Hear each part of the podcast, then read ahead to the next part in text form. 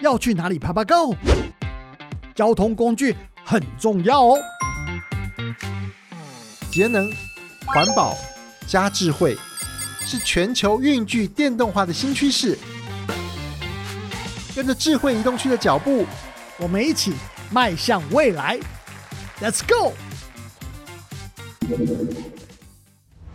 智慧移动去，Let's go！OK，欢迎大家再次收听智慧移动去。那我们在最近大家常常谈到所谓 COP26，也就是全球在推动所谓的近零碳排或近零排放的这个运动。那当然，我们要在这边请到。不管是全世界跟台湾的趋势专家来跟大家一起来讨论。我们今天非常荣幸呢，请到地球公民基金会的副执行长蔡中岳蔡副执行长来跟我们大家对谈。中岳可不可以跟大家问个好？嗨，主持人好，还有各位听众朋友，大家好。好，中岳兄，就是说整个环保署在补助的一些思维逻辑上面，根据我们的了解哈，那环保署可能在明年，也就是下一年二零二二年的一些机车汰换办法的补助办法里面呢，它有一些思维的调整。调整什么东西呢？感觉起来它变得更加的保守啊。那不但维持像今年一样，它不补助新购的燃油机车，而且从明年也计划开始，连所谓的太购机车，也就是淘汰了再去买新的机车，这个也不补助喽。而且只针对所谓对淘汰旧型机车进行补助。所以换句话说，其实在实际操作面上，民众把旧的机车淘汰掉了以后，他可以当然可以把补助金留下来啊，两千块留下来。也可以去买新的，不管哪一种机车。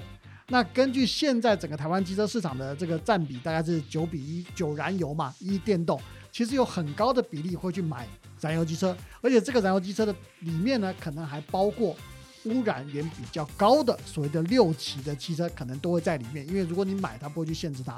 那这样这个状况，其实是不是对我们当初，尤其是环团这边所担心的？就前几年买了一大堆七骑车的状况会变得更加的夸张，等于在走回头路的状况。你们怎么来看这件事？怎么样是鼓励到大家去？第一个是能不能让大家就从此不买车？好，这是第一个，我觉得我们比较在乎的。第二个是，如果你真的要买车。你应该要买低污染的，或者是相对这个污染差很多，就是电动车这个系列。所以说认真的，这个从淘汰有补助这件事情是合理的，只是补助的金额最后拿去做什么样的使用，或者是我淘汰有个补助，可是我太购有另外的一些啊不同的诱因，它同时发生。就我如果是要换车的话，那希望你完全是换成电动车，而不是再换成这个燃油车了。但我淘汰，比如说我有个一定的钱淘汰，然后我要去决定吃大餐，那就没什么太大问题了。对啊，这个是 他们自己使用使用的问题这样子。可是第一个是能不能减少台湾的机车的使用量啊？我们比较关注这件事情。那还要使用机车情形之下，通通都换成电动车，所以应该是产业端。所以刚刚讲嘛，政府提出这个禁售燃油汽机车的时程非常重要，它是有机会去加速这个汰换的，等于多个政策同时进行。那我要靠一个政策就把所有东西都做完，其实也不太可能。对，所以回到你的讲法，就是说，如果我们政府在一开始的这个时程表都不去谈它，或者就忽略它以后，你当然其他部门在相关政策的这制定上面，你就不会扣的这么紧。没错，就是你不会扣那么紧，它是相应而生的。而且说认真的，这个禁售的骑乘最可怕，是因为它对于产业发展不利啊。你一直不做这件事情的时候，就让这些。油车的系统苟延残喘，好，那全世界基本上也很难再卖这样子的石油车了，所以回国只有台湾自己在一直自产自销。坦白说，对于产业发展也非常不利，因为你要持续的做外销的话，你必须要把我们别人在用的车子把它做好，然后拿出去卖啊。所以反而是产业端的政策，经济部门哦，或者是行政院这地方，应该要把这个禁售的脐橙定得非常清楚，甚至定得往前一些些，去。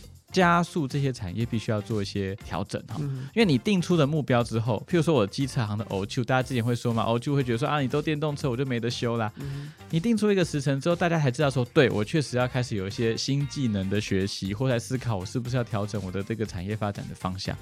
你没有这些启程，大家就是死赖活赖。